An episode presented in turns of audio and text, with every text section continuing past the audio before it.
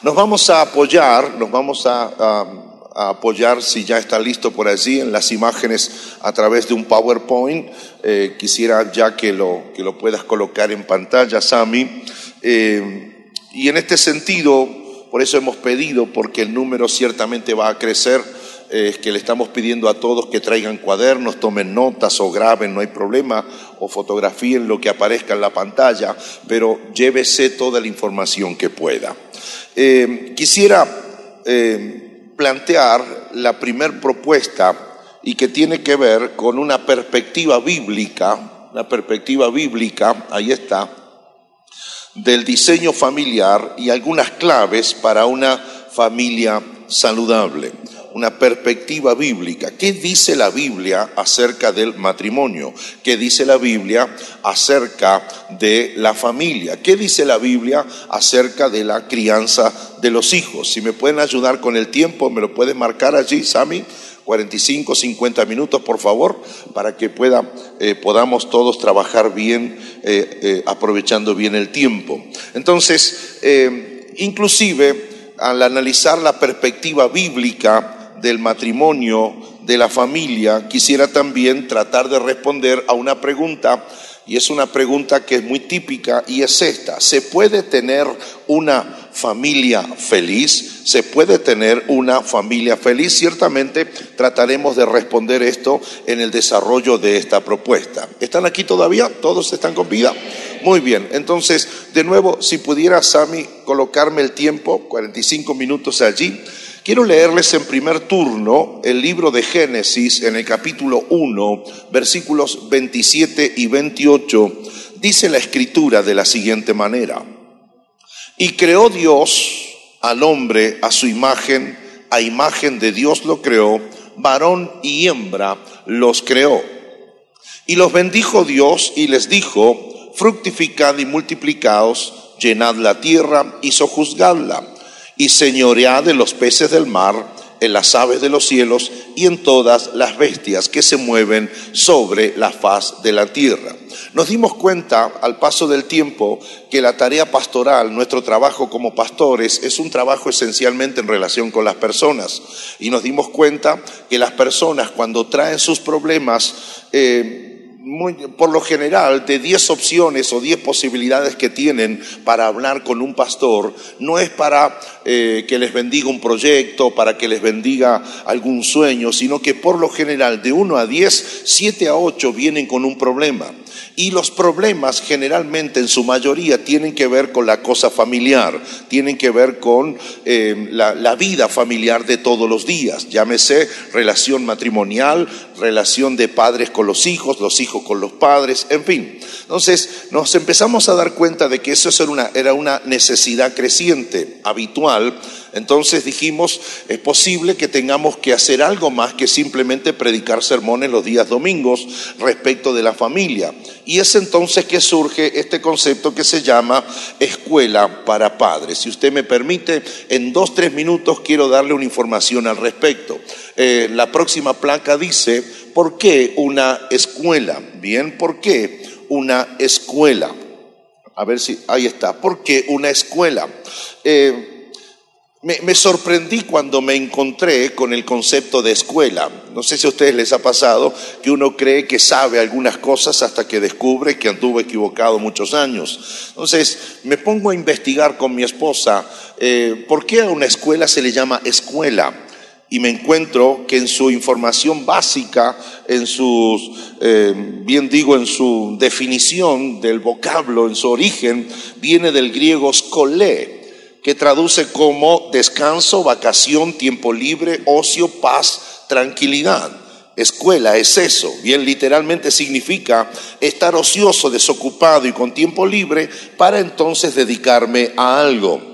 Ahora, escuela entonces es tanto el lugar como el ámbito en el que libre de las preocupaciones y las urgencias de la vida que quitan o alteran la paz, las personas puedan dedicar cierto tiempo para formarse y para cultivarse. ¿Qué significa entonces? Que hoy, mañana y el miércoles ustedes todos reconocen que tienen unas dos horas de tiempo ocioso. Es decir, en vez de estar en casa, los muchachos viendo el último informe del América, creo si es el América o las Chivas, que hasta donde yo me acuerdo, o dándose una intoxicación de Netflix. Entonces, ¿qué hacen? Vamos a ir dos horas ahí al templo y vamos a dedicar ese tiempo para qué? Para instruirnos, para ilustrarnos, para saber un poquito más acerca de esta maravilla de ser padres. Por eso esto se llama escuela para padres, para saber, para saber qué hacer. Esto tiene una fundamentación y me parece importante que ustedes lo sepan. En nuestra próxima placa aparece precisamente eso. Eh, una fundamentación del por qué les hemos invitado a esta propuesta, Escuela para Padres. Definitivamente existe una agenda casi mundial de atentado directo contra la familia. Eh, y esto lo estoy diciendo con conocimiento de causa, venimos de Argentina, donde hay una serie de, leyes que ya están funcionando y otras que algunos esperan se pongan a funcionar, que en sí mismas son un ataque contra aquella familia original, contra aquel diseño original. Por eso entendimos que lo de la escuela era importante y aquí van una, dos, tres, cuatro, cinco fundamentos del por qué la estamos haciendo. Primero, el notable deterioro del sistema familiar original, el notable deterioro del sistema original familiar. Eh, yo no sé cómo es la historia de ustedes, pero en el caso de este servidor, eh, yo soy de aquella escuela del papá, de la mamá, del papá en la punta de la mesa, la mamá al lado sirviendo, los hijos sentados alrededor de la mesa, papá hombre, mamá mujer y la familia. Ahora, nos hemos dado cuenta de que hay un ataque literal en contra de aquel diseño donde se asume de que eso es tan antiguo, eso es tan viejo como diseño familiar que ciertamente ya no funciona. Ese deterioro hace de que nos tengamos que reconocer una segunda fundamentación para llevar adelante una escuela de estas características. ¿Cuál es la segunda? La actual decadencia y transformación de la institución matrimonial original. Usted sabe que en la escritura la propuesta de Dios es que el hombre y la mujer se casen literalmente y ellos, ellos puedan eh, hacerlo frente al poder público. Ahora, en mi país, usted haga sus comparaciones con México, en nuestro país, hace un tiempo atrás, eh, el estado del concubinato se le dio eh, entidad casi a la misma altura de la entidad matrimonial. Entonces, no solo que fue una primera propuesta, sino que también luego, y hace más o menos unos 10 años, se legalizó en nuestro país, es ley, en Argentina, por eso no tengo ningún problema de decirlo, pues lo conoce cualquier mortal que más o menos esté bien informado, eh, lo que se llama la ley del matrimonio igualitario. O sea, Juan, si se enamora de Roberto, se pueden casar. Marcela, si lo hace de rosa, se pueden casar. Y no solo eso, pueden adoptar y también, no solo eso, pueden hasta cambiarse el sexo. Simplemente con el solo acto de ingresar a un registro civil y manifestar que yo me llamo Marcelo, pero me quiero llamar Rosalía, eh, le sale con su nuevo documento de identidad. No estoy diciendo nada que esté en el oscurantismo por allí, basta que usted ponga y googlee y va a ver cómo esto funciona así en nuestro país. Esto ha hecho de que aquel viejo matrimonio comenzara a decaer, a decaer como institución y comenzara a transformarse en otra propuesta, un poco de lo que estoy de alguna manera expresando a modo de introducción. La tercera fundamentación es el preocupante, el preocupante aumento de rupturas matrimoniales. Eh, a ver, la vieja escuela matrimonial decía que nos casábamos para toda la vida.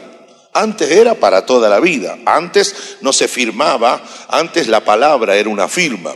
Ahora, hay una, hay una facilidad para romper el vínculo matrimonial que es sorprendente. Eh, tal es así que, em, no sé, vuelvo sobre ejemplo de mi país. Ah, antes existía lo que se llamaba, si hay algún abogado aquí sabrá de lo que estoy hablando, lo que se llamaban audiencias conciliatorias. Es decir, si un esposo y una esposa se querían separar por alguna razón, eh, el juez lo que hacía era citarlos a audiencias conciliatorias, es decir, ver la manera de que posiblemente se salve el matrimonio y no lleguen a eso. Hoy es interesante porque al sola, a la sola manifestación de me quiero divorciar, simplemente va, lo hace no hay, no hay audiencias de ningún tipo. Es tan fácil y conozco matrimonios que se han separado por infidelidad, por violencia, por abuso, por aburrimiento o porque quieren. O sea, hay razones que no tienen fuerza, sin embargo, es fácil romper el vínculo matrimonial. Tal es así que me encontré con una parejita nueva de recién casados que dice, bueno, pastor, y si esto no funciona, nos separamos y ya. Como que me cambio de pantalón y a otra cosa. La cuarta fundamentación, el creciente aumento de hijos en rebeldía y sin el amparo de sus padres.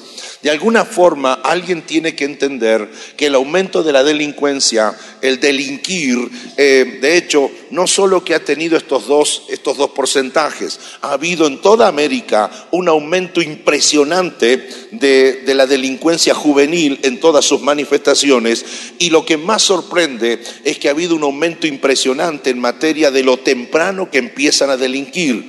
13 años, 12 años, 13 años, 14 años. Entonces, ahora, si uno empieza a hacer un análisis un poco por detrás de por qué, razones de delincuencia, de, bueno, de todo lo que tiene que ver con el mundo del AMPA, del delito, de la adicción, del tráfico de drogas, de drogas, de alcoholes y de todo tipo de, formas de expresar cierta rebeldía, es porque de alguna manera hay o hubo un problema en su familia de origen.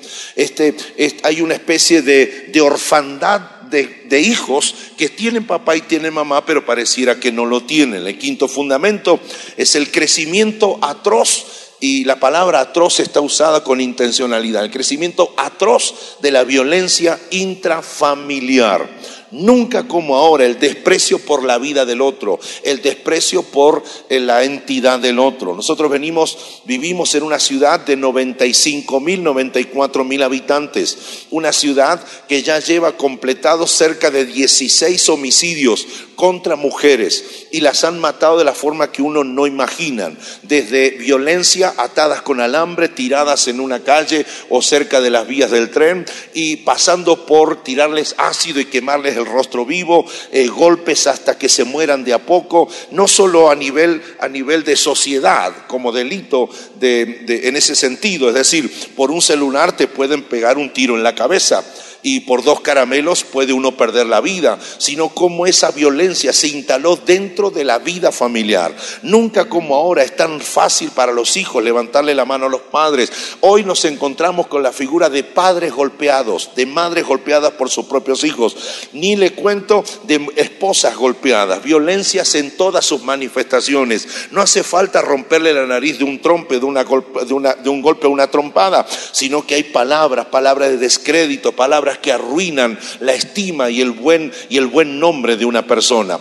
Frente a todo eso dijimos con mi esposo humildemente, algo tenemos que hacer y nació esto, una escuela para padres. Entonces, como objetivo principal general perseguimos en estos tres días que tanto los padres en la próxima placa como los que crían hijos manejen dinámicas y herramientas prácticas desde un refrescar los roles que tenemos, las obligaciones que nos competen y los derechos que cada integrante familiar le corresponden. Entonces, en, este, en esta línea de pensamiento, en la próxima placa hay unos objetivos bien específicos, no quiero detenerme mucho en ello, por lo menos que lo puedan colocar, porque si alguno quiere tomarle alguna fotografía, algún retrato, pero queremos dar información. Digan conmigo información dar información. Nosotros creemos con mi esposa que muchas de las cosas que nos pasan es porque nos falta información. De hecho, eh, allá en Argentina se le llama chusmerío, el chusma allá, no sé, bueno, Kiko dice chusma, ¿no? Pero allá, allá significa eh, alguien que habla de otro. Es lo que la Biblia le llama la murmuración. ¿Y sabe qué? La murmuración, el hablar mal de otro o el hablar del otro porque fuera gratis, no es más que falta de información. Entonces, cuando uno no está debidamente informado, es muy posible que no esté viviendo de acuerdo a lo que en todo caso quisiera y de allí que se presentan fenómenos tales como la frustración y, otros eh, sentimientos similares. Así que trataremos en estos dos primeros días de darle, número dos, eh, posibilidades de que puedan de forma responsable eh, elaborar una comunicación más saludable a nivel del matrimonio. a nivel del esposo y de la esposa, señalar creemos fervientemente en la importancia del respeto y el afecto en combinación con la responsabilidad. Nunca como ahora la falta de respeto es tan cotidiana. Nos estaban trayendo hasta, veníamos de nuestro hospedaje para acá y parece que es hora de tráfico, de pico, de como se le llame, según como ustedes lo indiquen. Y hermanos, y encima en esa esquina se cortó el semáforo. Eh, cuando íbamos a cruzar, acá nos trajo Alejandro, yo soy evangélico, pero por las dudas me hice una señal así, porque pero viera, viera, o sea, la falta de, respeto por el otro, quién entra primero y si se golpean y demás. Y eso desencadena una multitud de cosas. La falta de respeto es a estos días la mejor arma, mire cómo lo estoy expresando, que se utiliza para destruir estructuras familiares. Bien, entonces hablaremos sobre eso y vamos a señalar la importancia irreemplazable del poder de la bendición paternal y esperamos que que ninguno de los papás, mamás falten el próximo miércoles con sus hijos. Si usted es una mamá que está sola, véngase con sus hijos. Si usted es un papá que cría solos a sus hijos, tráigaselos. Si usted es el abuelo que está a cargo, los abuelos a cargo de esos nietos hijos, pues véngase, no hay ningún problema. Ciertamente va a ser una bendición. Muy bien, vamos ahora a dar una vuelta de hoja a esta información. Esto es más o menos lo que queremos hacer en estos tres días. Ahora quisiera mostrarles la familia, porque así lo muestra la Biblia como lo que es, un sistema. Diga conmigo, sistema. La familia es un sistema y allí les voy a ofrecer eh, hay unas dos o tres definiciones acerca de lo que es un sistema para que en todo caso todos estemos hablando lo mismo cuando hablamos de familia. Un sistema es un conjunto ordenado de normas y de procedimientos que regulan el funcionamiento de un grupo o colectividad. La otra definición que usted puede observar allí es un conjunto de reglas o principios sobre una materia estructurados eh, y entrelazados entre sí. Y la tercera y última, un conjunto de elementos que ordenadamente relacionados entre sí contribuyen a un determinado objeto. obviamente, en las tres definiciones, eh, en un sistema siempre se lo entiende como un conjunto de algo. Bien, en este caso es un conjunto de qué? De normas, de procedimientos, de formas de actuar que tienen un fin en común. Es decir, eh, hay un sistema todos funcionamos por sistema en la vida. Hay un sistema de tránsito. Rojo, pare. Amarillo, atención. Verde, pase. Aunque algunos padecen de cierta cosa daltónica, ¿verdad? Que confunden el rojo con el, qué sé yo, pero son problemas del oculista. En todo caso.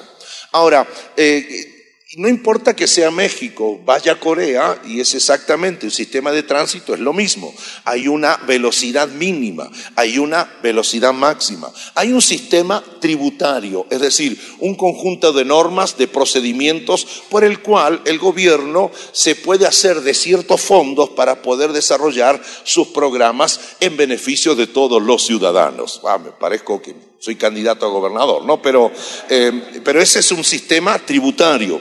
No nos gusta, por eso es impositivo, ¿bien? Eh, ahora, ¿hay más sistemas? Sí, sistema de la salud. Hay un sistema eh, que tiene que ver con el mundo de los tribunales y la cosa legal. Funcionamos por conjunto de procedimientos, de normas, todas unidas entre sí para entonces lograr un objetivo en común. La familia es el sistema más importante que rige toda la convivencia humana.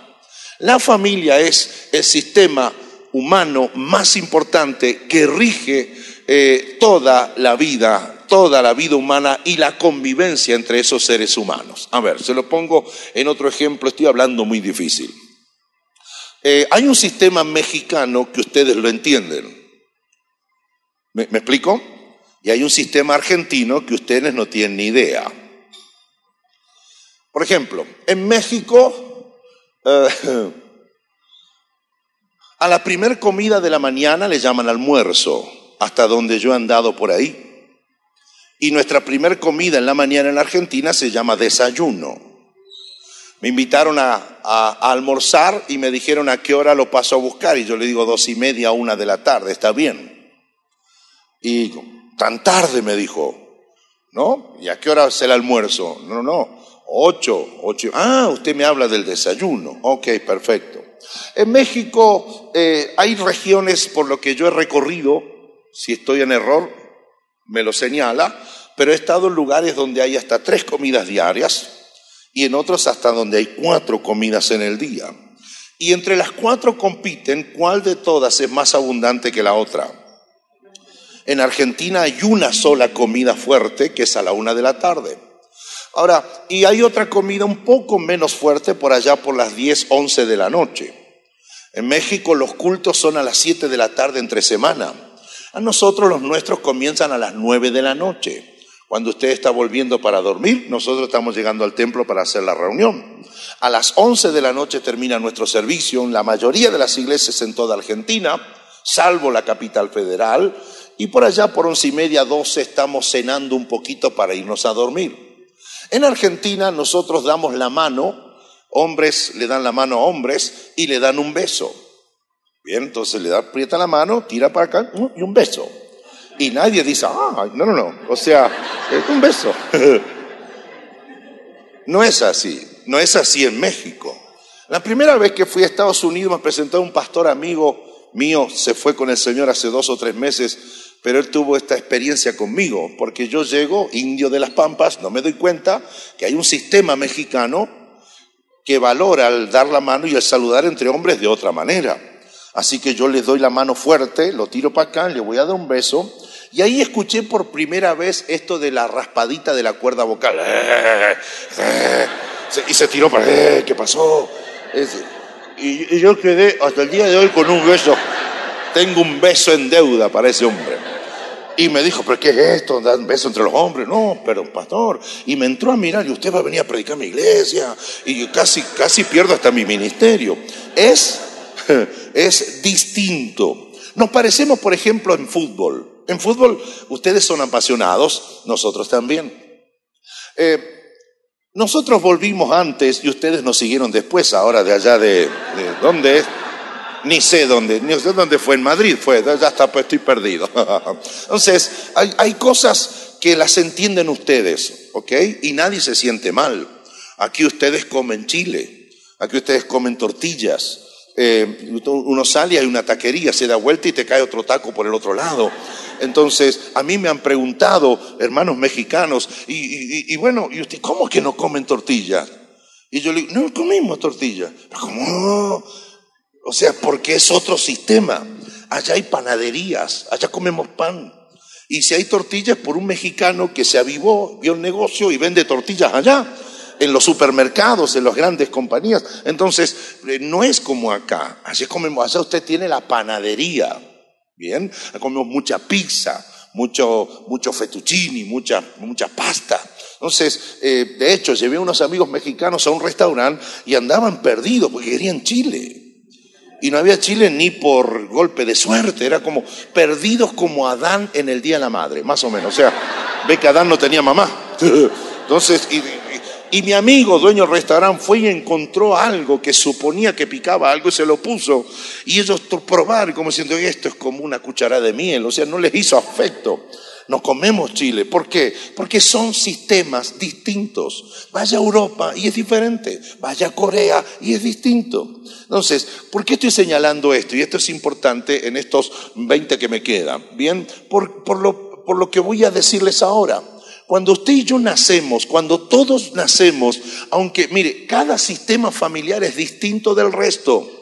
En todos hay un hombre, una mujer y posiblemente algunos hijos, ¿bien? Y hablando desde el origen, en todos hay un hombre que le dicen papá, es el esposo o el marido. Y en todos seguramente hay una mujer a que le dice la mamá es la esposa y hay algunos hijos, ¿bien? Ahora, sean mexicanos, sean argentinos, no importa, siempre el sistema familiar en ese sentido, en cuanto a integrantes, es el mismo, pero son distintos respecto del uno del otro. Son distintos, diga conmigo, distinto. Si usted, si no le va a poner onda, no le pido que repita más nada. Diga, distinto. Somos distintos. Ahora, cuando usted y yo no entendemos lo distinto entre un sistema familiar, los Pérez, los Pérez tienen un papá y una mamá y tienen tres hijos. Los Vázquez tienen un papá, una mamá y tienen tres hijos. Entonces, entre uno y otro son iguales en que son sistemas familiares, pero el uno y el otro son totalmente distintos. Los Pérez no le dicen a los hijos que se levanten temprano, que se levanten cuando quieran y aprendan responsabilidad. Los Vázquez le dicen, no se levanta, lo levanto de alguna manera. Entonces, los Vázquez dicen, este es un ejército y esto es como una cantina, dice, o como una especie de parque de divertimento. Para los Pérez es importante que todos vengan a la casa de papá y mamá a comer el domingo al mediodía. Para los Vázquez, los papás y mamá, yo ya los crié, coman ustedes por ahí, no me vengan a comer la nevera otra vez. Entonces, es distinto. Para los Vázquez, para los Pérez, es importante traerlos a la iglesia. Para ellos no, que ellos tomen su decisión en algún momento. Inclusive, inclusive, Pérez 1, Pérez 1, Pérez 1 no es igual a los Pérez 2. Pérez 2 es el hijo mayor que se casó con la hija mayor de los Vázquez. ¿Entiende? Y y de hecho, él es el hijo de ellos y no piensan igual. Entonces ahí andamos nosotros. Mire, sea sincero, corazón abierto. Todos nosotros hemos tenido peleitas familiares, ¿sí o no? Vamos, pecadores, confianza, ¿sí o no? Todos nosotros hemos tenido peleitas de estas familiares. ¿Y sabe por qué? Porque no entendemos la diferencia. ¿Sabe en un momento cuando se arman las grandes peleas familiares? Cuando se casan los hijos. Ay, Señor, ahí agárrese. Porque uno, el papá yo toda mi vida soñé que vamos a comer eh, carnitas. Voy aprendiendo, yo quiero carnita. Y él dice, estoy cansado de las carnitas, quiero comer camello a la, a la no sé qué, a la miel de no sé de dónde. Entonces empieza todo esto. Ah, no, no, no, yo soy tu madre y yo voy a, yo voy a tener mi participación. Mamá, por favor. Y ahí está, y todo un lío. Y no entendemos la diferencia. Entonces nos ofendemos con facilidad. Y, y como somos fáciles de ofender y somos de lágrima fácil. Es que ya no me quieren, me quieren y los visitan porque no entendemos la diferencia. Por eso entendimos con mi esposa, yo soy herrera, ella es lucero. O sea, los herreras somos mejores. Este se ríe, pero ese es todo el tema. ¿O de dónde usted cree que aparece eso de, no, si viene tu madre, avísame así me retiro de la casa? Entonces, ese tipo de expresiones lo que denuncian es que no entendemos que nos parecemos, pero no somos iguales. Lo que sí tenemos que entender es que cuando usted y yo nacemos, todos, diga todos, diga todo, le tiro con la botella, diga todos. Estoy como agresivo, ¿no? Todos, todos cuando nacemos venimos a un sistema familiar. Aun cuando me miran algunos como diciendo, sí, sí, sí, hermano, Usted no lo cosecharon de un árbol de manzanas, o sea, tres manzanas y Pedrito. No, no, no. O sea, todos vinimos a un sistema familiar y es el mismo ritual. La alegría de mamá, estoy embarazada, crece, oh, después ah, no puede respirar, ya por poco la lleva la familia hasta, hasta la sala de parto, nace el bebé, conoce al bebé, nace el bebé feo, hinchado, mojado, y es el bebé o no. Y todos venimos a una a un sistema familiar. Ninguno de los que nacimos elegimos el apellido ni elegimos en la casa donde íbamos a nacer. Todos llegamos a una familia. Capaz que si alguno, eh, hubiera sido lindo ver que Bill Gates hubiera sido mi papá. Bueno, pero no, no, no, yo no elegí, ninguno elige. Abrimos los ojos y entramos a un sistema familiar. En ese sistema familiar hay un señor que le dicen papá, hay una señora que le dicen mamá, y después hay otros 14 que son mis hermanitos. Después me entero de ellos. Y a veces el sistema familiar hay solo una mujer que hace de hombre y de mujer, eh, de papá y de mamá. A veces no está ninguno de los dos. A veces hay una señora bajita que le dicen abuela, que también fue mi madre. No sé si me explico. O sea, no elegimos eso. Todos llegamos a un sistema familiar. Y en ese sistema familiar, todos nosotros vamos a ser formados eh, respecto de dos cosas. Uno, seremos formados como personas y dos, somos formados como ciudadanos como personas y como ciudadanos. Diga formados. Mire, le guste o no, todos los papás y todas las mamás hacemos eso con nuestros hijos. Los vamos formando como personas. O sea, tenemos un loro barranquero de Australia que hace atrás, perfecto. Tenemos dos perritos, un chihuahuita y un chihuahua que, que tiene complejo y es una mastina napolitana. Tenemos perros. Pero ninguna de esas mascotas se parece a ese bebé que está en nuestros brazos. ¿Por qué? Porque aquellos son unos animales. Y este que está aquí es una persona. Aunque le tengo, que, le tengo que informar a este animal que tengo en los brazos que es una persona y lo tengo que personalizar, o sea, lo tengo que educar, ¿sí o no? Porque no ha visto usted que si, si usted no le dice nada, y su perrito come en un plato, su bebé va y come con él. ¿Y qué hace la mamá? ¡Ah! Como que está tocando un demonio. Entonces venga y lo sienta. Y ahí empezamos la educación, el proceso de formación. A ver, abra la boca. Como que rica la comida. Entonces le estamos enseñando a valorar el esfuerzo y la comida. Personas. Y luego se van formando sin querer queriendo en la familia como futuros ciudadanos. Porque ese bebé maravilloso, chiquitito, va a crecer, va a ser grande. Y después, oh, eh, eh, papá, te presento a mi novia, me caso el mes que viene. Entonces, y ahora ya está armando su propio sistema familiar y tiene que salir a pelearle la vida, la vida de todos los días. Por eso los hijos están un tiempo con nosotros, los formamos y fortalecemos su personalidad y los formamos con responsabilidad acerca de su responsabilidad, bien digo, como ciudadanos de una ciudad, sociedad. Y tercero, es en esa familia, desde esa familia, es donde nuestros hijos serán lanzados a formar sus propios sistemas familiares. ¿Bien? Así que, eh, mamás, papás, tarde o temprano el nene se le va a casar. Tarde o temprano va a venir una filistea y se lo va a llevar. ¿Bien? Tarde o temprano.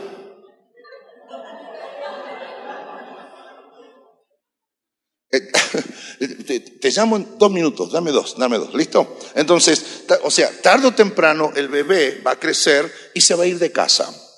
Se van de casa por dos razones. Uno, porque van a estudiar otra ciudad o dos, porque se casan. Van a formar su propio sistema familiar. Así las cosas entonces, me parece importante que señalemos esto, porque al fin y al cabo, el más importante, placa 9, por favor, el más importante sistema que rige la convivencia humana es el sistema familiar. La vida, oiga, la vida y la calidad de la sociedad es directamente proporcional al ser y el existir de la familia. ¿Por qué? Porque la persona, por lo general, será tal y como sea la familia en la que esa persona fue criado. Así que es muy posible que si usted es Hernández de apellido, te parezca a los Hernández que te recibieron cuando naciste. Me estoy, me estoy explicando. Ahora, y, algunos dirán, no, no, aunque reniegue, aunque se enoje, porque si se parece a los Smith, ahí hay un problema, yo ni quisiera estar. O sea, es, uno es como fue criado por su familia. Y esto es algo que no debemos olvidar. La familia entonces es determinante en la vida y en la experiencia del individuo. Por lo que tener o no tener familia es una diferencia que no debe ser ignorada, al punto que la felicidad o la tristeza encuentran su justificación en cómo es y en cómo se viven las relaciones familiares. Dicho de otra forma, hay, personas que esperan que llegue la Navidad, porque no solo les recuerda cuando se sentaban siendo niños en familia, y de hecho, y lo quieren reproducir en su propia familia pero hay otros que no quieren saber nada con el día de la mamá, el día del padre, el día de los niños, el día de la Navidad. ¿Por qué? Porque su experiencia intrafamiliar fue lo suficientemente importante en términos de dolor que hace que o la tristeza o la felicidad sea una marca registrada de esa persona cuando crece. ¿Sabía usted que todo adulto es un niño? Siempre es un niño. yo soy esposo, soy padre y soy abuelo. El año pasado estaba lejos de mi país, el día de mi cumpleaños me llamó mi mamá. Y suena el telefonito que yo tenía, digo, hola, y el otro lado, hola. No, la viejita. Y, me dice, Omarcito. sí, sí, sí, sí, mami. Bueno, lo llamo. Porque hoy es su cumpleaños, mi amor. Gracias, mamá. Como así, ¿quién hace así? El chavo, no sé qué. Gracias, mamá, por, por acordarse. Y mi amor dice, ¿cuántos años cumple? Y le digo, 42, mami, 42. Y me dice, no me mienta que yo lo tuve a usted. Entonces, wow. Ahora, soy esposo, soy padre, soy abuelo, pero soy hijo. ¿Están aquí? Todos tenemos un niño ahí adentro, pero andamos haciéndonos los de súper no sé qué por ahí afuera, ignorando este principio tan importante. Por eso, por eso, cuando llega el día del Padre si usted no lo tiene, usted lo llora en silencio, pero te alegras de ser el padre de hijos que pueden abrazarte. ¿Por qué? Porque al fin y al cabo, familia no es una institución religiosa, no es una cosa plástica, no es el departamento de Hacienda, no es un club de fútbol, tiene que ver con huesos, tiene que ver con sangre, tiene que ver con corazón, tiene que ver con útero, tiene que ver con vientre, tiene que ver con eso. Por eso la felicidad o la tristeza van a encontrar su justificación en cómo es y en cómo se viven esas relaciones familiares. Entonces, en esta línea de pensamiento, recta final, me tomo si me regalan 10 minutos, me tomo eh, estos minutos para darle una información bíblica. Hasta aquí introducción, ¿por qué esta escuela durante estas tres noches? Alguna introducción en cuanto a sistema. Ahora vendrá mi esposa que es experta en eso y nos dará algunas clases mejor en cuanto a eso, pero yo no sirvo más que para pastor. Entonces le doy esta información desde el concepto bíblico. Lo que necesito plantearle ahora tiene que ver con, eh, y nos vamos a la placa número 10, tiene que ver precisamente con esto ¿Qué dice la Biblia acerca del diseño familiar? Si usted no profesa la fe cristiana no es evangélico, no hay problema con eso, agradecemos que esté con nosotros hoy, pero por favor, como dice un dicho por allí, que la grandeza de un auditorio es oír todo el discurso y luego entonces tomar una posición al respecto. Permítanme eh, abrir la Biblia y dejar que ella hable acerca del origen de la institución familiar matrimonial, la razón por la que fue creada, quién fue el que la creó. Y en esto apelo a su grandeza apelo a su grandeza, es decir, a ese gesto de parte de ustedes de esta noche no funcionar por prejuicio, bien, sino que retenga el prejuicio y que reciba una información y luego en todo caso me espera la salida y hablamos, no hay problema. Pero el punto es que una de las cosas que lamento en esta sociedad tan apresurada es esa rapidez por, condenar, catalogar eh, y, y hablar precisamente de lo que yo llamo el prejuicio frente a alguien o de alguien a quien no conoce. En mi país hoy a los evangélicos nos dicen retrógrados. fanáticos, fundamentalistas, estúpidos, formas muy finas de expresarse hacia nosotros, ni que le cuento las otras expresiones que son expresiones derivadas de lo que son los excrementos humanos y también de los no humanos. Y yo digo, ¿y por qué hablan así de nosotros si no quieren tomar el tiempo de conocer esto? Entonces, el punto no es que yo quiera defender a los evangélicos, sino deme una chance, por favor, 10 minutos, 15 minutos, déjeme abrir la Biblia y que la Biblia hable sola. Y si tiene problema, agárresela con ella, vaya y quémela en la casa cuando llegue, ¿no? Pero lo cierto es, permítanos, por favor, dar esta fundamentación que entendemos es fundamental, importante de que lo hagamos. Entonces, el sistema familiar lo primero que debo afirmar es que es una creación. ¿Dónde fue creado el sistema familiar? ¿De dónde viene el concepto de familia? ¿De la ONU? ¿De la Organización de las Naciones Unidas? ¿De dónde viene? ¿De la Comunidad Europea? ¿Del Mercosur en Sudamérica? ¿Viene desde los Estados Unidos? ¿Lo inventaron los chinos y no nos dijeron de que ellos lo habían hecho? ¿De dónde viene la familia como creación, como invento, como institución? Aquí voy y afirmo, Dios es el creador del sistema familiar. Dios es el creador de la institución familiar.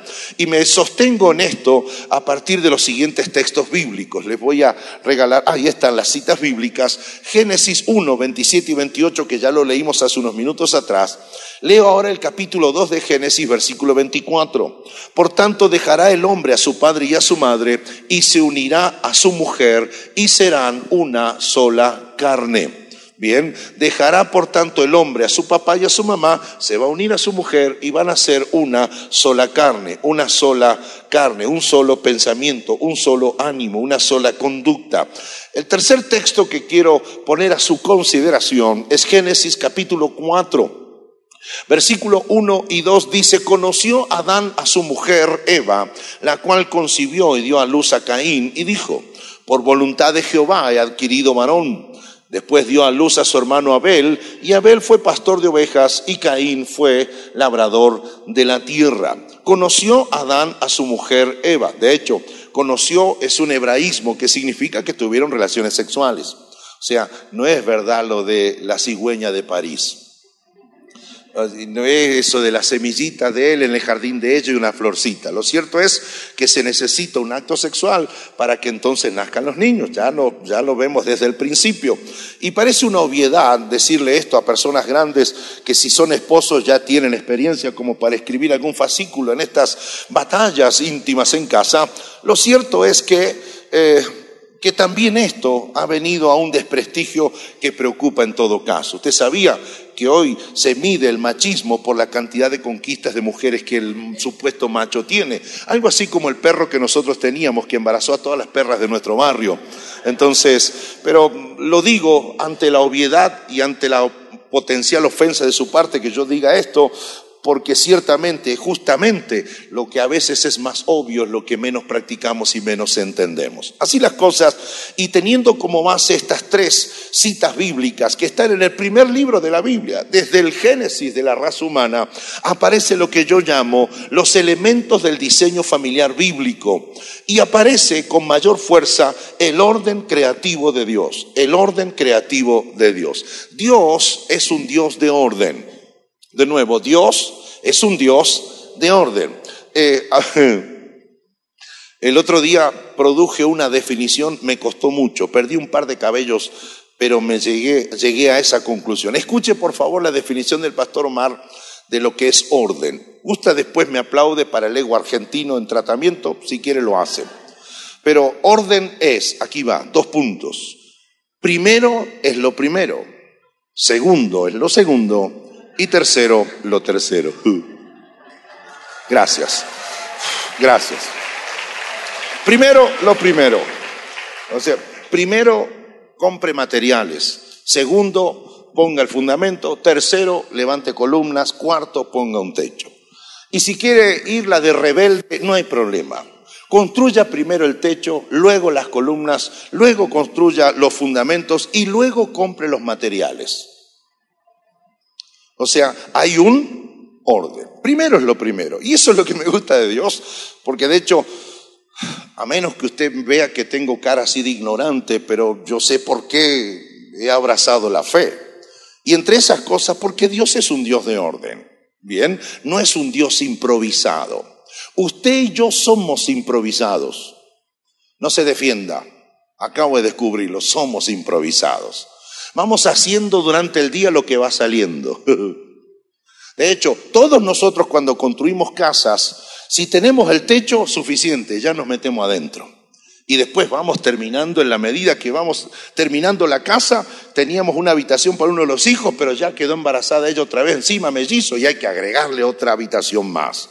Somos de improvisar, no somos de hacer un plan.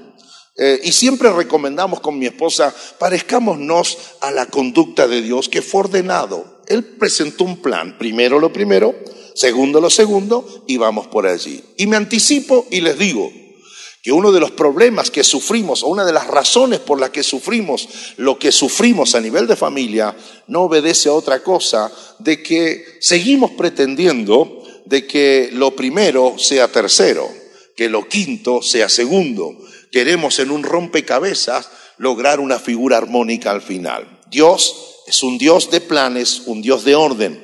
Y en el orden creativo de Dios, según leímos en estas tres porciones bíblicas de Génesis, aparece claramente que lo primero que Dios hace es crea al hombre y crea a la mujer. Creo que ahí está, ya está expuesto. Crea al hombre y crea a la mujer. Y para broncas de los que no les gusta esto, ¿Qué, quiere que le diga? Dios creó a un hombre sexo masculino y creó una mujer sexo femenino. Y a veces, ante tanta obviedad, yo digo, hasta me empujan hasta explicar por qué uno es sexo masculino y otro es sexo femenino.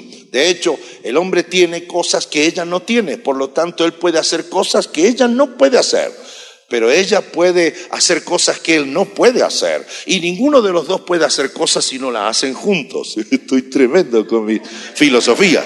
Entonces, ¿por qué? Porque esto es así. El hombre. Entonces, ¿por qué uno? Ahora, ¿cuál es la moda ahora? Uno decide quién es después. Bueno, vea cómo hace. Si decide, si naces hombre, vea cómo hace para luego ser mujer y luego quedar embarazado. O embarazada. O sea, hay una cuestión obvia. Y, no, no, no, no se las agarre conmigo, agárrelo a Dios con esto. Vaya y, discute con Él. Pero Él creó así, según lo atestigua la Escritura. Creó primero al hombre y a la mujer. Solo así sería posible que el resto del orden creativo pueda realizarse. Pueda realizarse. Un hombre y otro hombre, descubrí el otro día, no pueden tener bebés. Y una mujer y otra mujer tampoco pueden tenerla. Siempre se necesita el acto de uno o de otro. Ahora, cuando esto sigue creciendo, lo que tenemos aquí es un atentado contra el mismo diseño original que Dios planteó. Ahora, segundo elemento de este orden, recta final, y nos vamos a nuestro primer descanso. Dios ordena, según estos textos, ordena lo que tienen que hacer. Les dijo a los dos, multiplicaos, fructificaos, llenar la tierra. Tres conceptos interesantes. Número uno, multiplíquense, o sea, por Adán y por Eva, que hayan muchos adanitos y muchas evitas. Que vengan hijos, pueblen la tierra. Uno, multiplicación. Dos, fructifíquense. O sea, Dios puso la orden en el espíritu, en el alma del ser humano para fructificar. Aquí fructificar traduce como progresar, desarrollar. Bien, en este sentido, no hace falta nacer en clase alta para progresar. Ya Dios te mandó de fábrica con todo lo que usted necesita. El problema de muchos que no nacimos en esa high class, nacimos por allá en la otra clase, ¿verdad?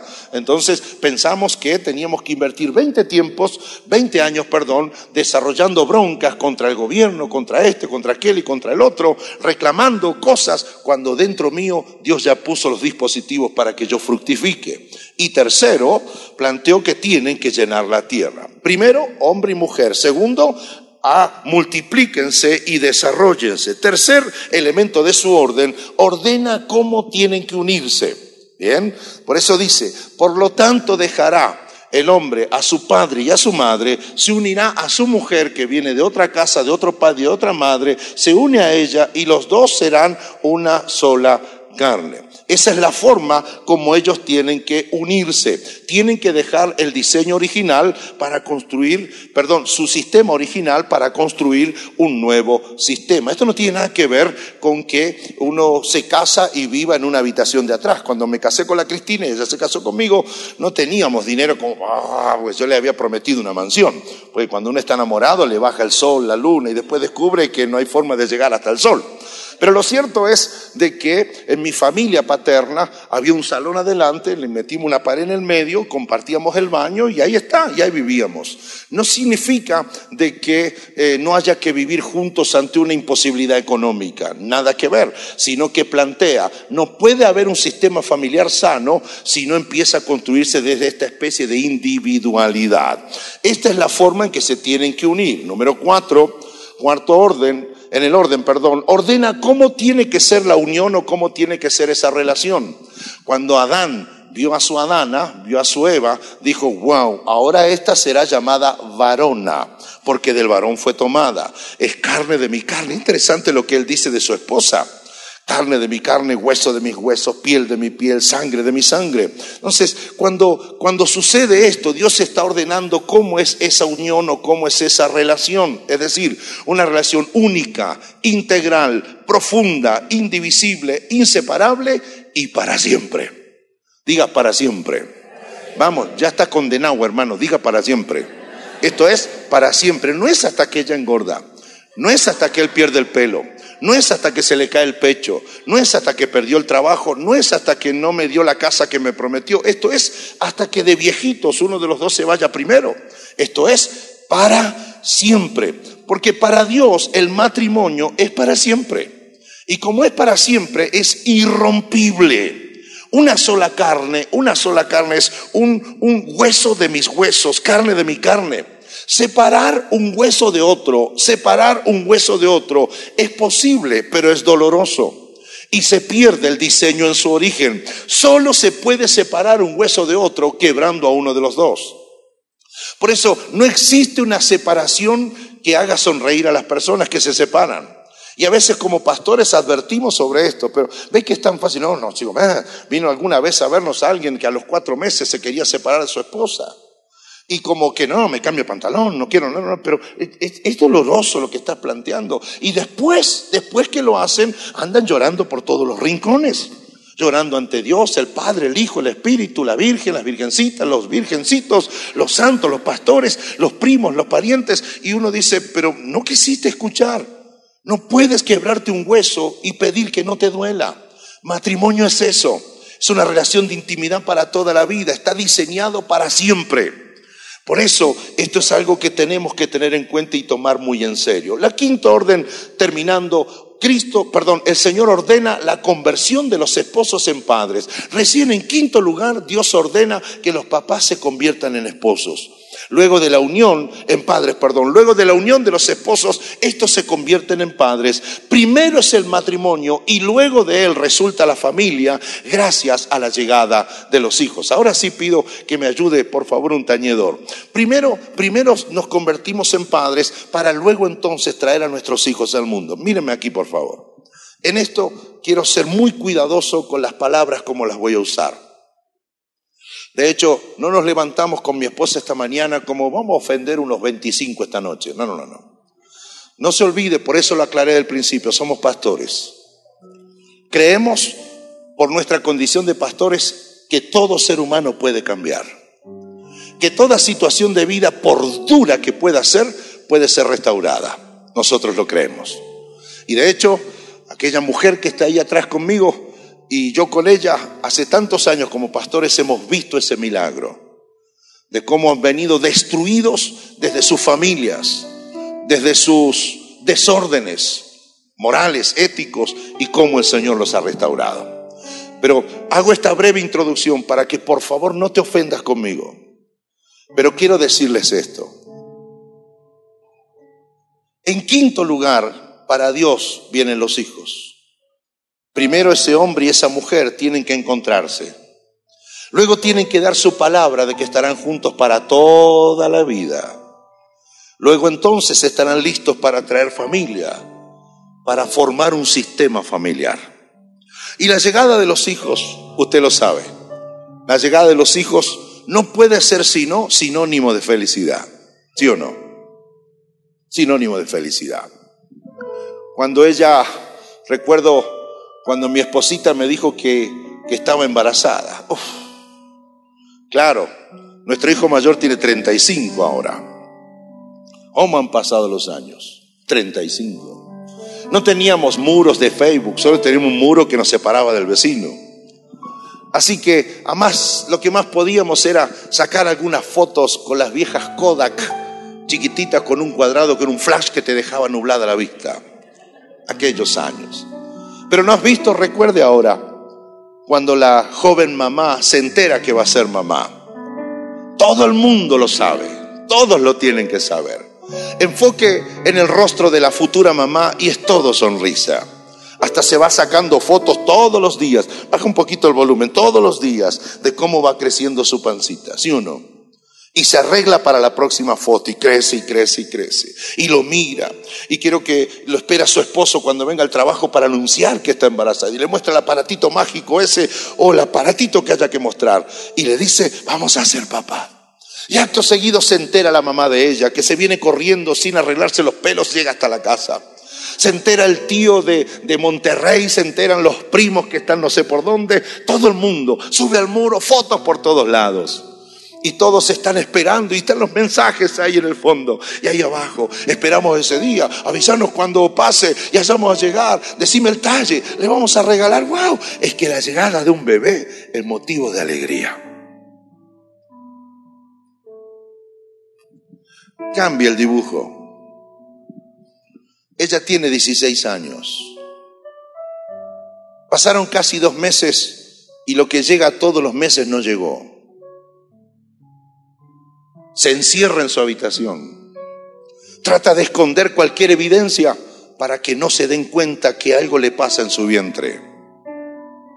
Y lo primero que hace, pobrecita, es mandarle un WhatsApp al increíble hombre que la dejó embarazada.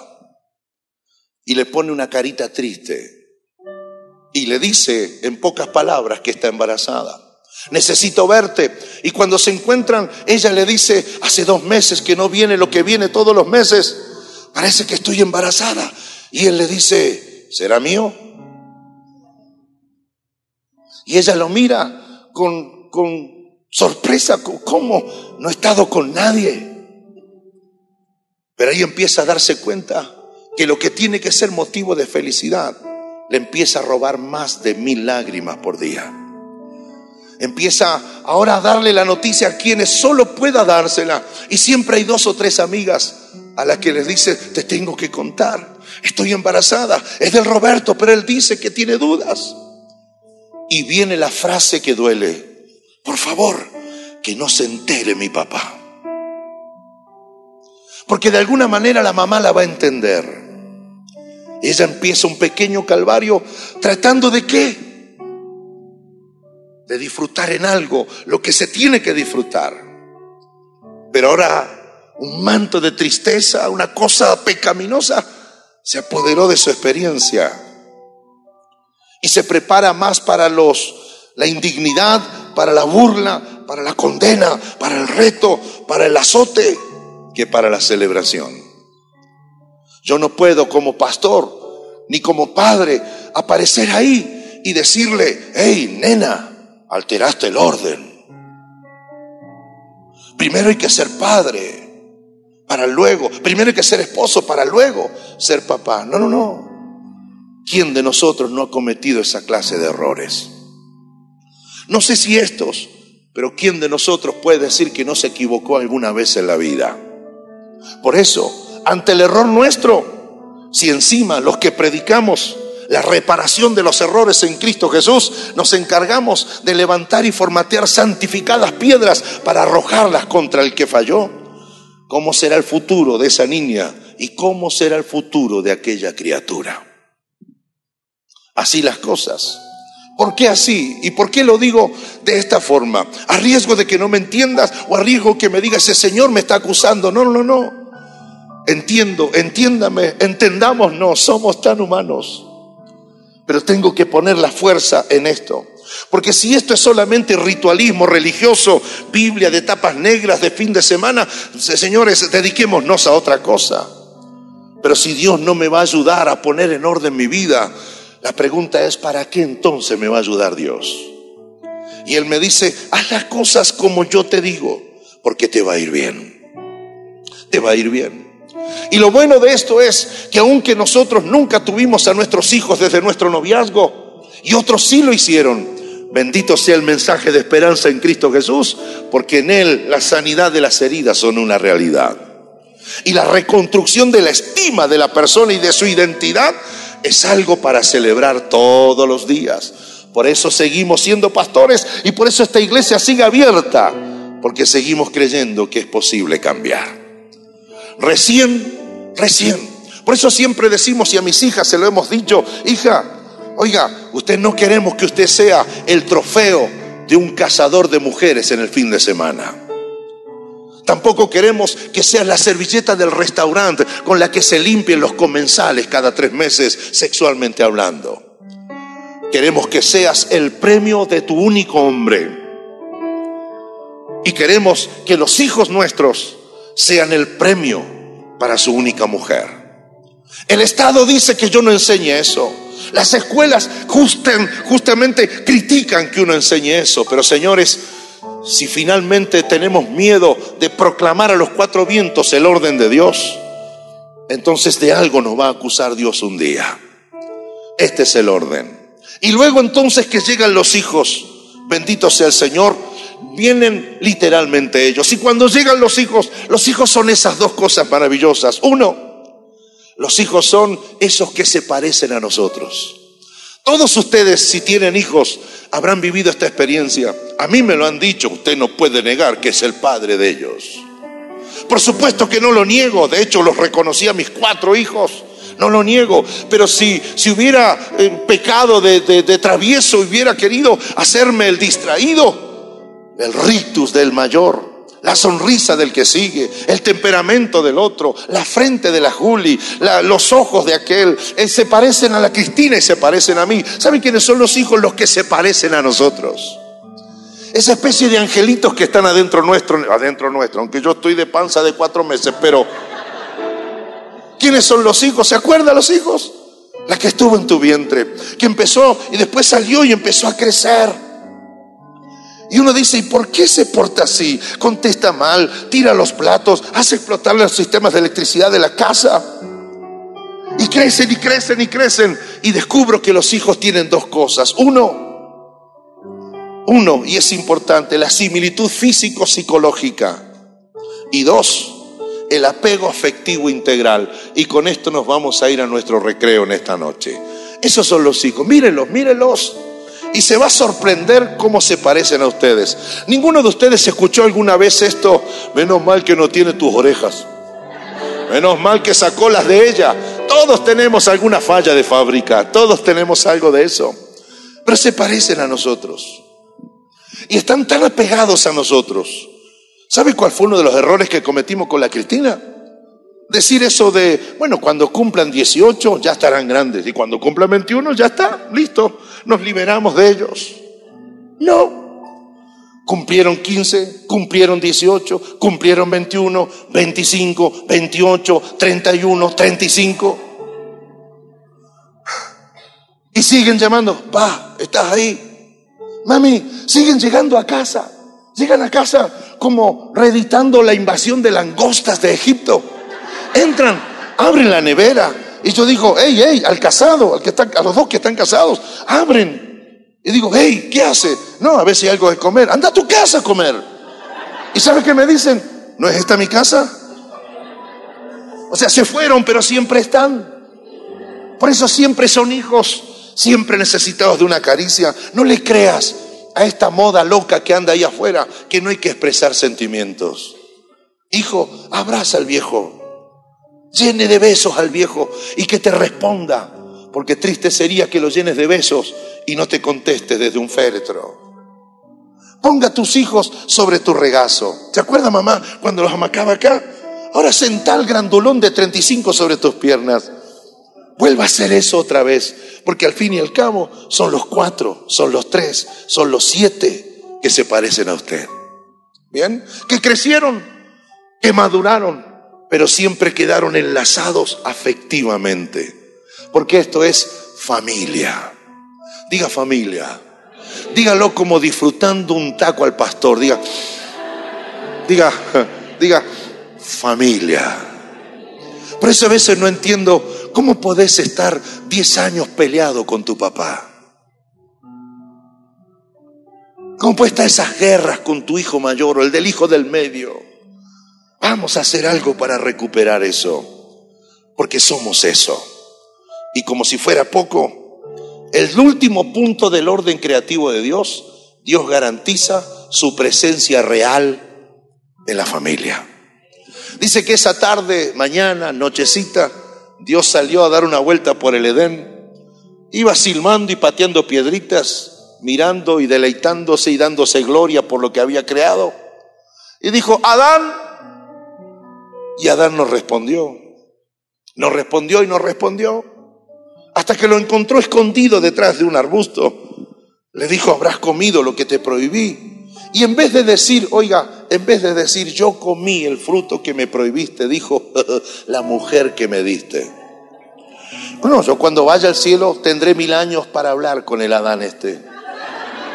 Y decir, pero usted no, no tuviste temor, que eras argentino. Le dijiste, a, ¿sabe qué le dijiste a Dios? La mujer que me diste, o sea, si me hubieras dado otra, yo no habría elegido a esta antes de la bendito, bendito fruto, manzana, pera, guayaba, lo que haya sido, antes de eso, él dijo, varona, hueso de mis huesos. Después de que comete la falta es la que me diste. Y de ahí en más, señoras y señores, la culpa siempre la tiene ella. La culpa siempre la tiene el otro. ¿Qué es lo que quiero rescatar? Y nos vamos de recreo. Que Dios estaba cuando Adán pecó que Dios estaba cuando Eva negó, que Dios estaba cuando Caín mató, Dios estaba. Por eso cuidado, cuidado con creer que, bueno, venimos a pedir la bendición de Dios para que sea el tercer habitante invisible de nuestra casa. ¿What? No invites a Dios a tu familia y estará bien porque Él ya está en tu familia. No lo invites a tu matrimonio, Él ya está ahí porque Él no se desprende de sus inventos.